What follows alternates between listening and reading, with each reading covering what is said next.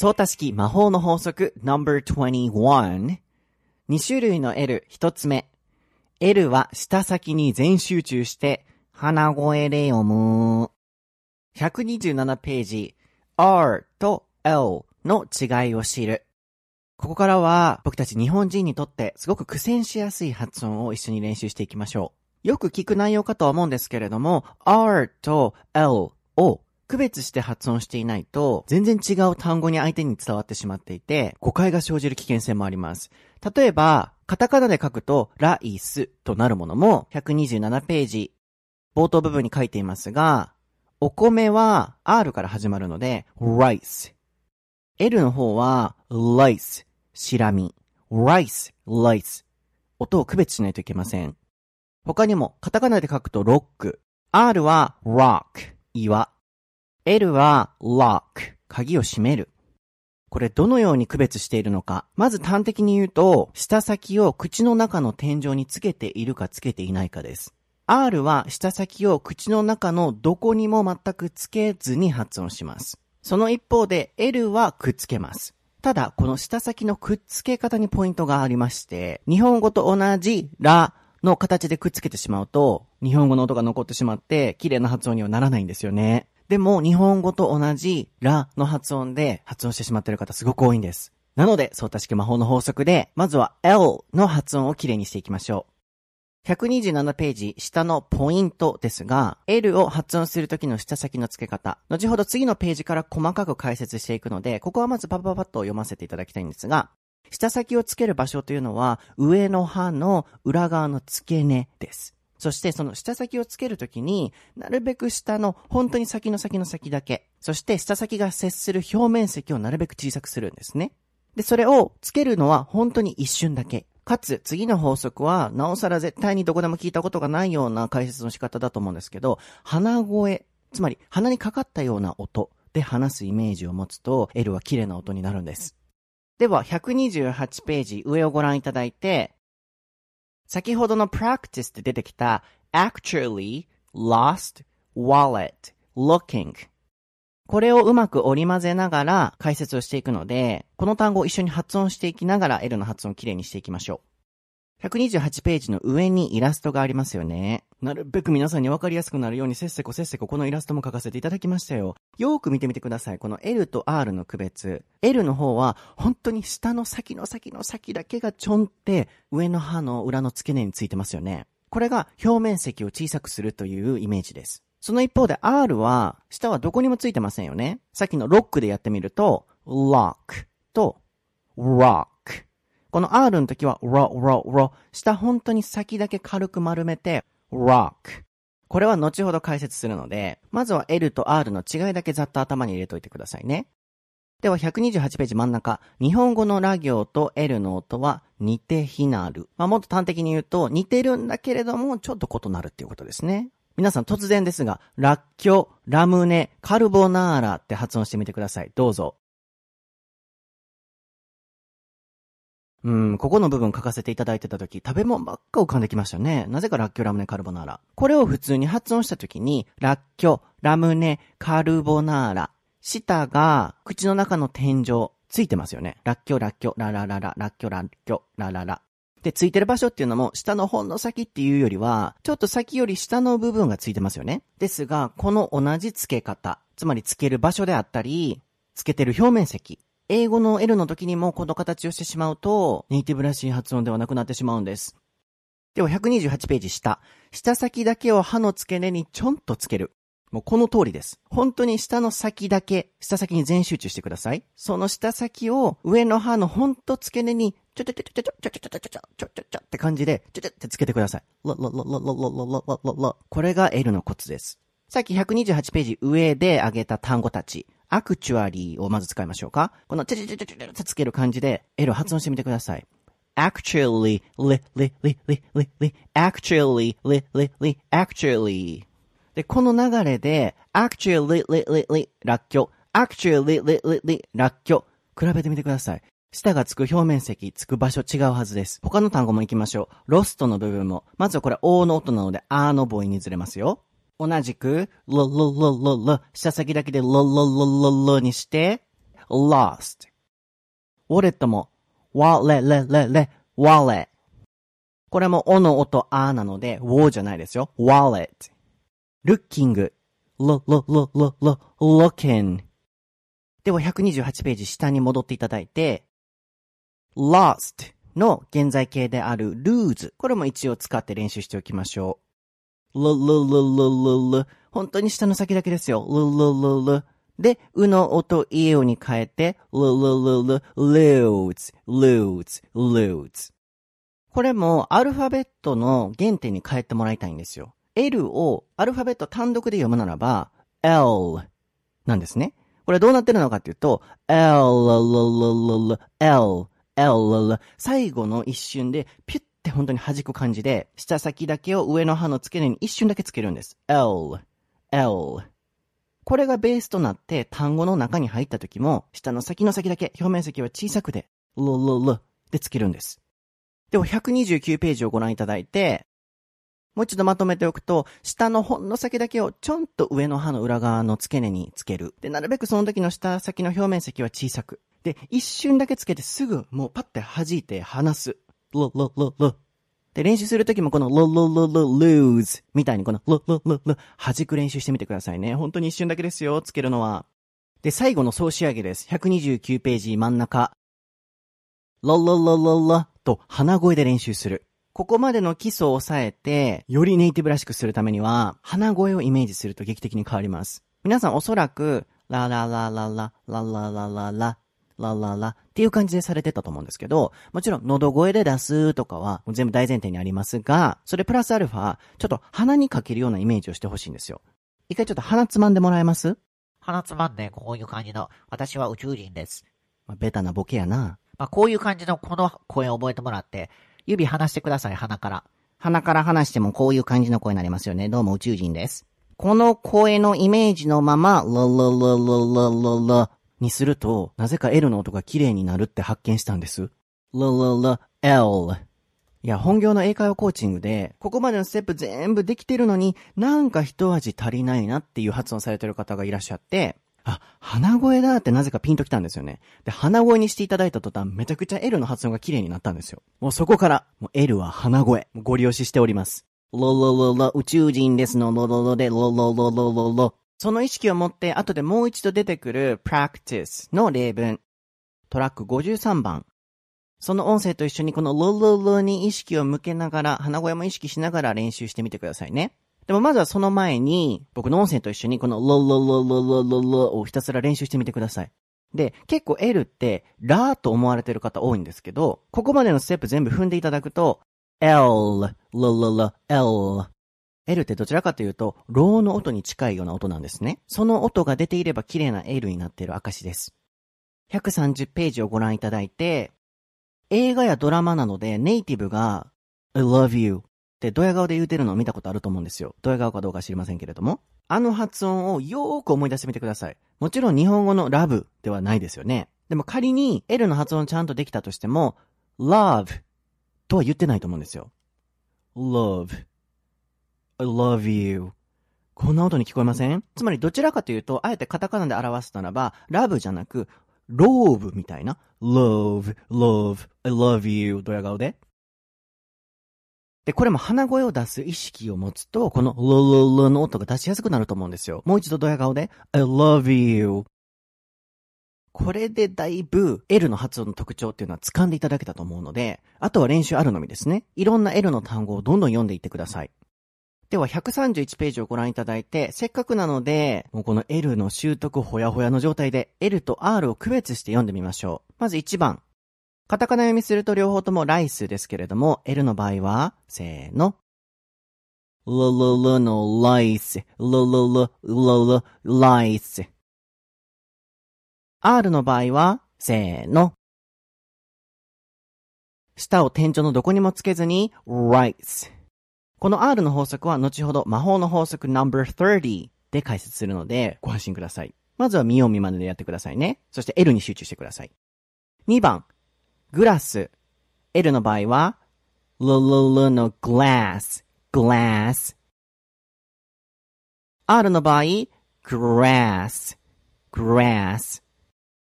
3番、レッド。L の場合、ルルル。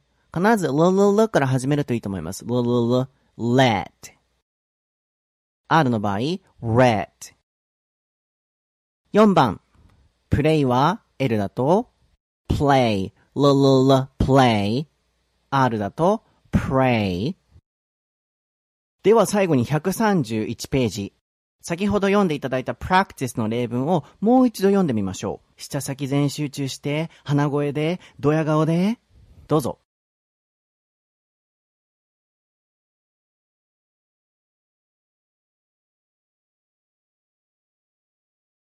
では僕も読んでみましょう。Actually, I lost my wallet and I am looking for it.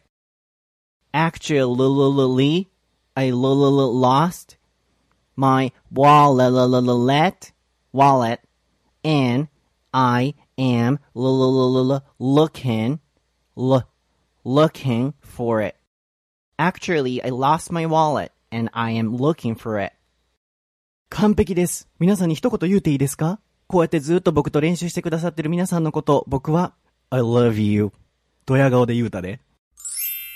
相多式魔法の法則 No.22 2種類の L 二つ目。単語末にある L は、O に変身させる。では、L のもう一つの魔法の法則をお教えします。それは、O と読む L です。例えば皆さんが会話の中でよく使うであろう言葉、will。これもネイティブらしい発音すると、will, will。カタカナであえて書くならば、愛はえなので、we になって、そして、今回の法則、L は O のイメージで読むので、will。皆さんも言ってみてください。せーの。well で発音するとすごくネイティブっぽくなってませんか？これ、なんで O の音で言うと自然っぽくなるのか？一つ前の魔法の法則 No.21 の練習がここで生きてきます。L はアルファベット単独で読むと、L ではなくて、L、L、そして下先全集中で鼻声で上の歯の裏の付け根にちょんとつけるんですよね。それをイメージしてもう一回 L を単独で言うと、L。これ、厳密に言うと、L のこのロの時にロロロロロで下をつけてるんですけど、音的には L、え、O に聞こえません ?L。O と読む L はここから来てます。なので厳密に言うと、will などもめちゃくちゃ L を丁寧に発音するならば、will、ルルル。最後のこの L の部分で、ルルル、will。このルの音を入れます。ですが実際のネイティブ速度の速い会話の中では、I will。こういう音になって、結果的に O の音に聞こえます。つまり133ページの見出し、単語の末尾の L は O という方が自然。このお話につながっていくんですけど、もちろん、ルルルで発音しても全然間違いではないんですけど、もう手っ取り早く、単語末にある L はおと思って発音する方が自然ですし、楽なんですよね。その要領で他の単語も読んでみましょう。133ページ真ん中あたり。tell 伝えるの意味ですね。Tell ではなく、tell 次、オイル。皆さんも日常会話で毎日発音する単語ですよね。え、使いません？ごま油、サラダ油、オリーブオイル。毎日使ってますやん。まあ、それはさておき。オイルではなく、ここ今までの魔法の法則の母音のズレいっぱい出てきますよ。まず、おの音、あ。いの音、え。I'll, I'll。めっちゃネイティブっぽくないですか？こういう時も僕は口の形は tell, oil。仮に O にしてても、下先は上の歯の裏の付け根にちょんってついてます。正しく発音するならば、それでやってもらって問題ないんですけど、厳密に言うと、もう全然その下の動きをしなくても、tell, I'll。今全然その動きしなかったんですけど、ほぼ同じですよね。なので、ややこしいルールっていうのは、なるべく簡素化してカットした方が、発音をきれいに聞こえさせるという意味では、手取り早いので、単語末にある L は O で発音してもらって、全く問題ありません。で、L イコール O という意識を持つ方が、僕たち日本語母国語話者にとってはすんなり理解しやすいですよね。ではもう一度まとめて、133ページの下のイラストの部分ご覧いただいて、3単語読んでみましょう。will, tell, oil。では、134ページ。魔法の法則 No.21 の L と、魔法の法則 No.22 の O と読む L。2種類の L の区別は？あえてルールを作るならば、O と読む L は単語の後ろにある。あるいはその L の後ろに母音のあいうえおの音がない時です。例えば魔法の法則 No.21 で出てきた actually, lost, wallet, looking これ全部後ろに actually, e の母音。last この la の母音。wallet, a の母音。looking, l の母音。後ろに母音の音が続いてます。つまりその音に乗せていかないといけないという意味で、しっかり actually, lost, wallet, looking の絶対に下先を上の歯の裏の付け根にロロロとつけないといけない L ですね。その一方で、法則 No.22 の will, tell, oil 単語の末尾に来ていたり、後ろに L の音を乗せていける母音の音はないですよね。そういう場合は O で読みましょう。ですが、これもさっきも言いましたけれども、厳密的には両方とも同じ発音なんですよ。この will も tell も oil も will, tell, oil, 下先を前歯の裏にパッてつけてもらって全然問題ないんです。でも簡素化して、手っ取り早くネイティブっぽく聞こえさせるためには、単語の後ろにあるもの、あるいはその後ろに母音がない L の場合は O で言ってしまいましょうと。そういう成り立ちです。ただ、もう少しだけ補足説明をしておくと、O と読む L、毎回単語の絶対末尾、後ろに来るとは限らない場合もあります。例えば、チャイルド、フィルム、映画ですね。シルバー、銀ですね。これも L は O で読むと綺麗なんですけど、読んでみますよ。child, film, silver. 皆さん結構今までチャイルとか、フィルム、シル、ラリルレロ日本語のまま言ってしまってたと思うんですけれども、これを O に変えるだけでめちゃくちゃネイティブっぽくなりますよね。これもよく見てみてください。チャイルドの L の後ろ、child。これ、ルの音乗せていける母音の音ないですよね。なのでこの場合は、L は O、child。フィルムもシルバーも同じです。後ろに乗せていける音がないので、film, silver。もちろんこれも、下先を前歯の裏にちょんとつけて、child, film, silver ってしてもらっても全然問題はないです。でもここまで日常会話の速い速度の中でネイティブは正直しないので、もう L は O で child, film, silver の方がやりやすいですよね。ですがこの2種類の L の区別のルールをあえて作るならば、134ページ下。下先を意識して鼻声の L は L の次に母音があって、O に変身する L は L の次に母音の音がない。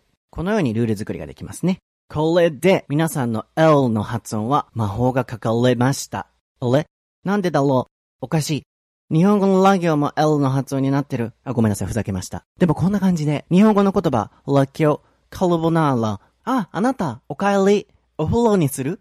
みたいな感じで、日本語のラ行の発音を L の発音でやってみるのいいと思いますよ。周りの人はびっくりしますけどね。相対式魔法の法則 No.23 th は舌と歯の間から風を通す。では続いて th のの発音を一緒に練習してみましょう。この th の音は日本語には全くない独特な音なので、英語学習者の方で苦戦されてるなぁと思う方多いです。一般的に th は舌を歯で噛んで、と発音すると聞いたことあるかもしれません。ですが実は、これが相対式魔法の法則。Th は舌を上の歯の裏側に軽くちょんと当てるだけで大丈夫なんですね。ネイティブも実際の早い会話の中では、そのように発音してるんです。ですが、th の発音をきれいにするためには、舌を歯で噛んだり、歯の裏側にちょんと当てたりっていうお話ではなくて、一番大切なのは、舌と歯の間に、どれだけ風通しのいい空間を作ってあげられているかなんですね。ここの意識がなかなかない方が多くて、th は上手に発音できてないんです。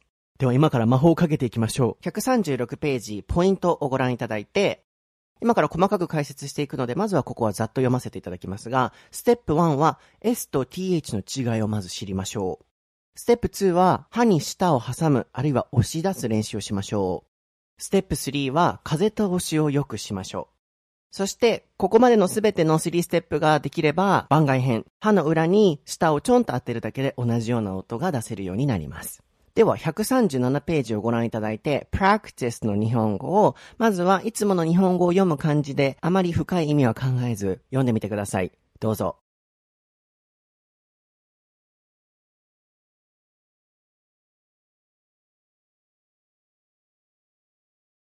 僕も読んでみましょう。気持ちを込めます。この刺身は、塩胡椒と醤油でささっとしちゃう？皆さんも毎日言う言葉ですよね。それはさておき、このさしすせその音を発音したとき、刺身、塩胡椒、醤油、ささっとしちゃう、下の位置に注目してみてください。どうなってます？下の先は歯に全く当たってないですよね。さしすせそ。そして下先だけでなくて、下全体的にも口の中の天井にほぼついてない感じですよね。これが日本語の作業の音で、どちらかというと英語の S の下の位置とすごく似てます。なので137ページ真ん中をご覧いただいて、一緒に日本語、英語の順番で読んでみましょう。砂糖、song、スイカ、soup、セミ、same。この時に舌の位置に着目してもらいたいんですけど、日本語のサ行の音と英語の S、舌の位置はほぼ同じです。なので基本的に日本語のサ行イコール英語の S と考えてもらって問題ないです。ただ後で魔法の法則 No.37 って出てくるんですが、アルファベットは鋭く読むと綺麗に聞こえるんですね。特にこの S そうです。song じゃなくて song, s, s, s, s, soup, s, s, same この鋭さが大事です。ただ、その視点は一旦忘れて下の位置だけで考えるならば、基本的に日本語の作業と英語の S っていうのは似ています。この S の下の位置の特徴を知ることによって、TH はより魔法がかかりやすくなります。S と TH では下の位置に違いがあるんです。では138ページ、ステップ2をご覧ください。ステップ2、歯に舌を挟む、カッコ押し出す。一般的によく TH は舌を噛むと言われますが、厳密に言うと、舌を噛むっていうのはちょっとなんか違うんですよね。なぜかというと、後で出てくるんですが、th は風通しがすごい大事なんですね。ですが、噛むっていうイメージから、よく英語学習者の方が、って、こう、思いっきり噛んでしまって、風が全く通らない状態を作ってしまいやすいんですね。なので、イメージ的には、138ページ真ん中に書いてある、舌を上下の歯の隙間に押し出してあげる。その結果、舌を歯で噛んでるかのように見える状態になる。これが一番正しい説明の仕方だと思います。まあ、言い換えるならば、自分から舌を歯の間に挟みに行くっていう感じですね。つまり、歯で舌を噛みに行く、じゃなくて、舌を歯の間に優しく、って押し出しに行ってあげる感じですね。一回やってみましょう。舌を歯に押し出してみてください。これ噛みに行くと、みたいになっちゃうので、優しく押し出してくださいよ。では、そのイメージで138ページ、practice。3つの単語を発音してみてください。どうぞ。僕も発音してみましょう。think, thank, think. 母音のズレも忘れないでくださいね。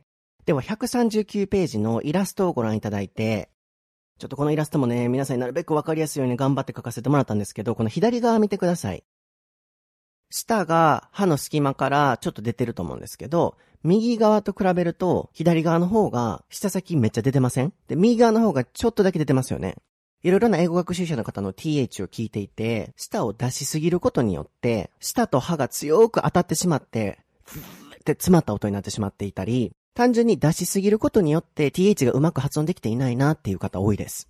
なので、舌先を歯の隙間に押し出していくときは、ほんのちょっとだけのイメージ持ってもらって、で、舌が歯に当たってる部分っていうのも、ほんのちょっとだけです。で、最後の総仕上げ、ステップ3、風通しを良くする。正直これが一番大事なんですけど、th はどれだけ歯と舌の隙間から風がちゃんと通っているか、この風通しの量をベストな状態に調節しないとダメなんですね。皆さんの中にもいらっしゃると思います。th を発音するときに、think 音が詰まっていたり、think 舌を歯に当てすぎて t みたいな音になってたり、こういうのはすべて風通しの意識がないからなんですね。一回一緒にやってみましょう。舌をほんのちょっとだけ歯の隙間に出して、で、ギュって噛みすぎてる方は、その力をちょっと緩めてもらって、あるいは舌を歯に当てすぎてる方は、当てる量をちょっと調節してもらって、ちゃんと風が通り続けるまで調節してください。一緒にやってみましょう。3秒間で風を通し続けられますか？せーの。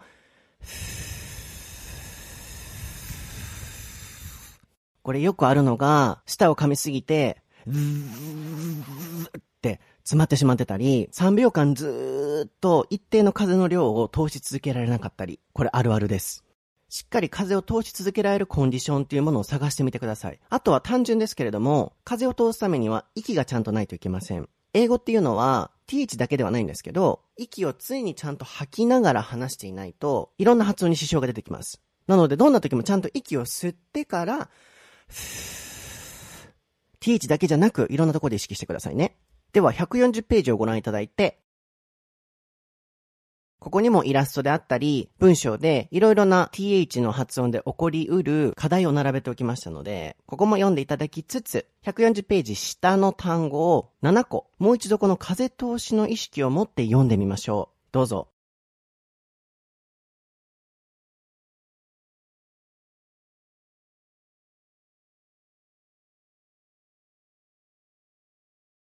僕も読んでみましょう。あえて大げさに風を通してみますね。think, think, think, earth, mouth, teeth, birthday. 4、5、6、7あたりから難しくなってきますよね。th がどこの位置に来た時も風通ししっかり忘れないでくださいね。では141ページ番外編をご覧ください。歯の裏に舌を当てる。ここまでは舌先を歯の隙間に押し出す。その結果、舌を歯で噛んでるように見えるような状態を作ってきたと思うんですけれども、実は実際は、ここまでやらなくても似たような音が出せるんですね。で、ネイティブも早い会話の中では、舌をわざわざ歯の隙間に押し出して発音したりしません。もちろん強調したい時とか、速度がゆっくりの時は、比較的舌先が歯の隙間から出てるんですけど、日常会話になればなるほど、その舌先が後ろに引っ込まっていきます。その結果、歯の裏にちょんと当てるような形で th を出します。一回やってみますよ。これ実は、舌先を歯の裏にちょんと当ててるんですけど、今までやってきた歯の隙間に舌を押し出す th もやってみますよ。次歯の裏に当てる。違いありますか？もう一回やりますよ。と、両方とも綺麗な th に聞こえると思います。皆さんも一回やってみてください。歯の裏に舌先を軽く当てて、でも大切なのはこういう時も風通しなんです。なんでここまで風通しのステップを時間かけて作ってきたのか。歯の裏に当てる時に風を通すイメージがないと、これもまた舌先を歯に当てすぎて、ズズズッと音が詰まっちゃう方多いんですね。なのでどんな時も歯と舌先の隙間から風を通す。この意識さえ持つことができれば、番外編の歯の裏に舌を当てる形でも th は綺麗に発音できます。では、その意識を持って、先ほどの7個の単語をもう一度歯の裏に舌を当てるバージョンで読んでみましょう。どうぞ。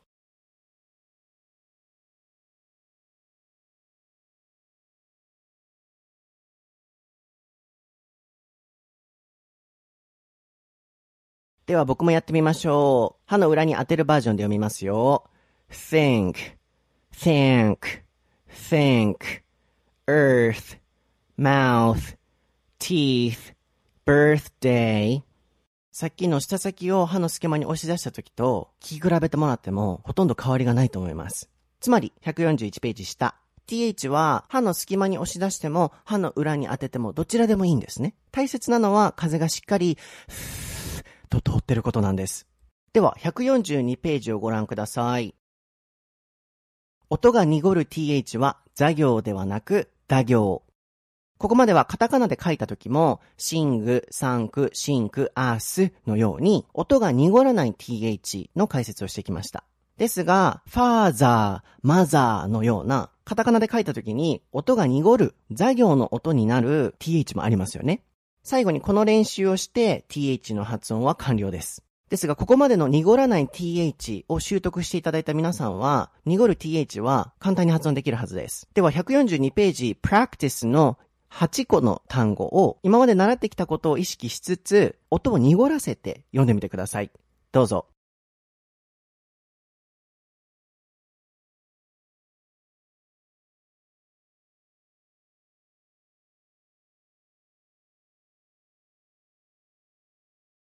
僕も読んでみましょう。father, mother, weather, with, these, those, the, this. ここまでの th でも風通しを意識してきました。さっきは、でしたよね。今回は音を濁らせるイメージで、風を通して一緒にやってみてください。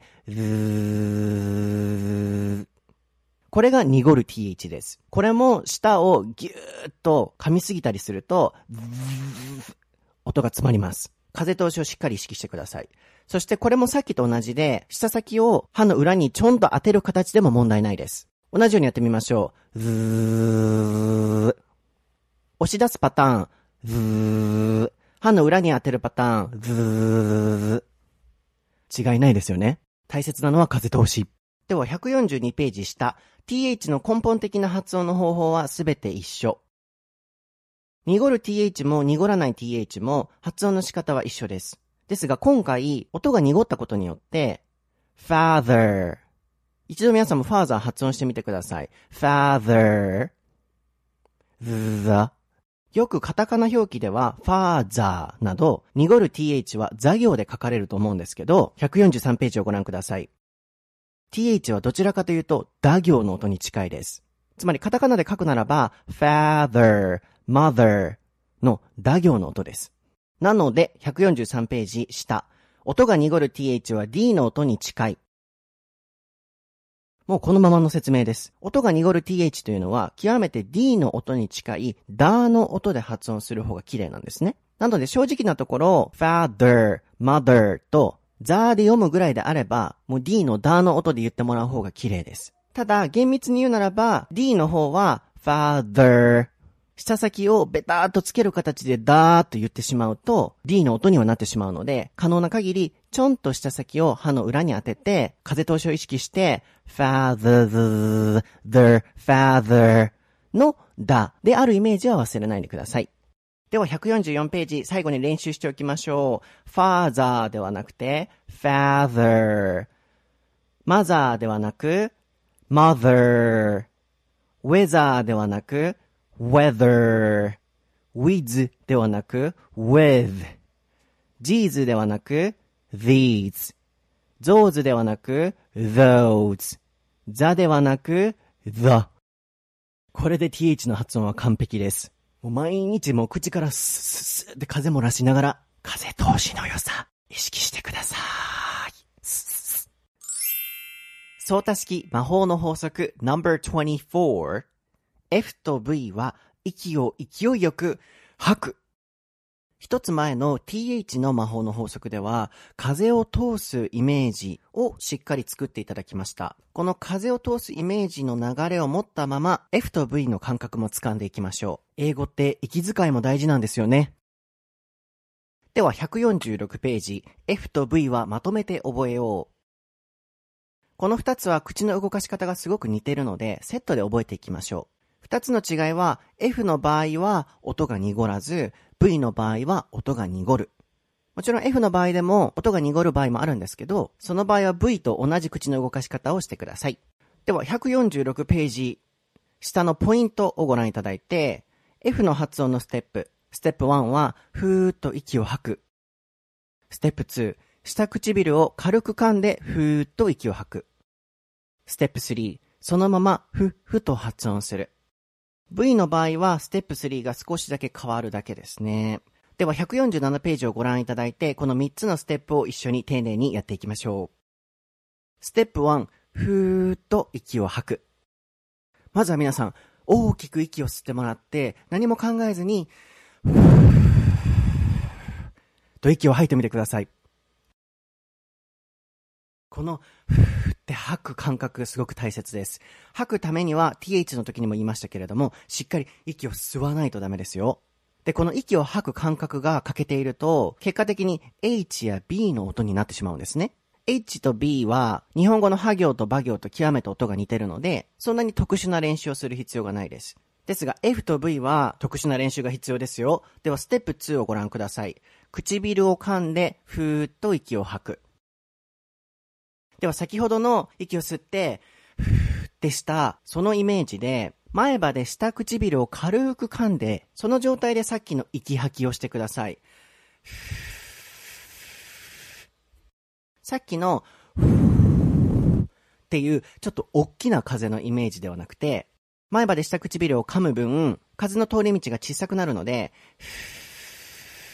ちょっと細かい細い風の通り道です。で、今回も前回の th と同じで、風通しの良さを意識してください。唇を噛みすぎると、爽やかな風は通らないですね。ラベンダーの香りの風、爽やかに通してください。うまく通らない方は、唇を歯で強く噛みすぎてないかチェックしてもらって、必ず調節をしてくださいね。これが F の基本です。では148ページ、ステップ3をご覧ください。そのまま、ふっふと発音する。ここまでは、ふっと、まずは風通しの良さだけを意識して、細い風を通してもらいました。そのベースを敷いた今、F の音は出しやすいので、あとは勢いよく、ふっふと吐くのみです。つまり、F の音っていうのは、勢いよく風が通り抜けるんですね。じゃなく、ふです。でも普通の、ふ、ふじゃなく、細い、おそらくマイクを通してでも、この風の通り方の違いがわかりますよね。なんか埃がふわふわふわって飛んできてるとして、思いっきり向こうに飛ばしてやろうというイメージで、の細いバージョン。これくらいの勢いの良さ必要ですね。だから埃飛ばしてください。ではその意識を持って148ページ practice の5つの単語を読んでみてください。どうぞ。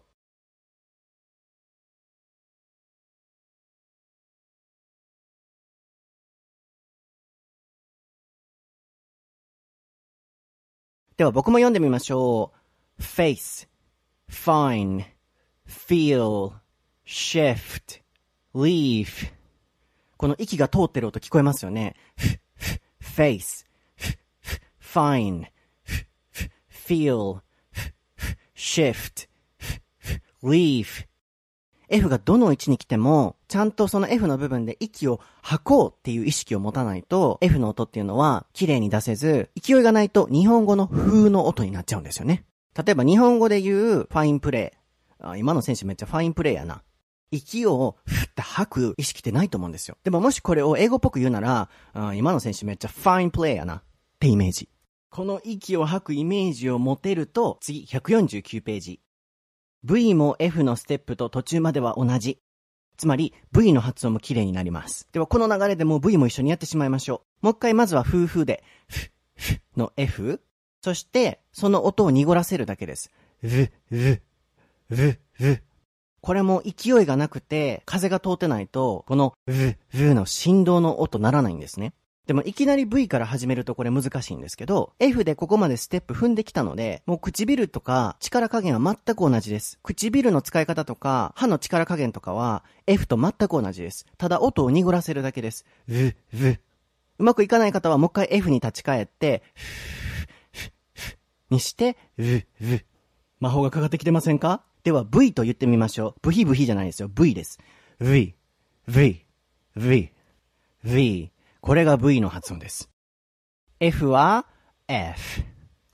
ああ、綺麗ですね。もうラベンダーの香りがもうマイクのここにも漂ってきてますよ。皆さんのラベンダーの香り。ではその意識を持ったまま149ページ真ん中 Practice の6番から10番5つの単語を V に意識して読んでみましょう。どうぞ。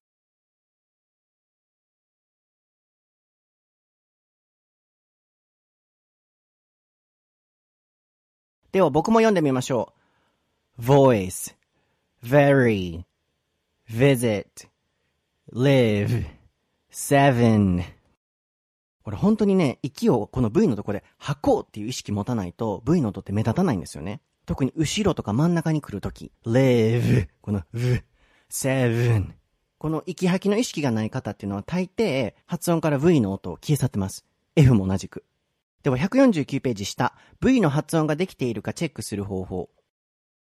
この、ブー、ブー、すごい唇震えてますよね。この震えてるっていうのも一つの大切なポイントなんですね。なのでチェックしたい方は、人差し指を唇に当ててみてください。で、ブーってやってみて、ブー、振動してるかチェックしてほしいんですよ。この振動が弱い方、あるいは全く感じられない方っていうのは、息を勢いよく吐けてなかったり、V がちゃんと目立ってない証です。で、これがないと、B の発音に聞こえちゃうんですよ。しっかり息吐きましょう。ブーこれで Chapter 4が終わりました。この4の時も、めっちゃ僕息吐こうっていう意識持ってますよ。4。チャプター4全部終わりましたね。皆さんお疲れ様です。皆さんが今まで苦戦されてたであろう、いろいろなアルファベット、魔法をかけさせていただいたと思います。次の Chapter 5、5からは、R の発音の法則に特化していきます。ここのね、レクチャーも僕めちゃくちゃ自信あるんで、皆さんの R の発音が変われば英語の印象めちゃくちゃ変わるんで、ちょっと魔法かけさせてください。一緒に頑張りましょ風を通しました。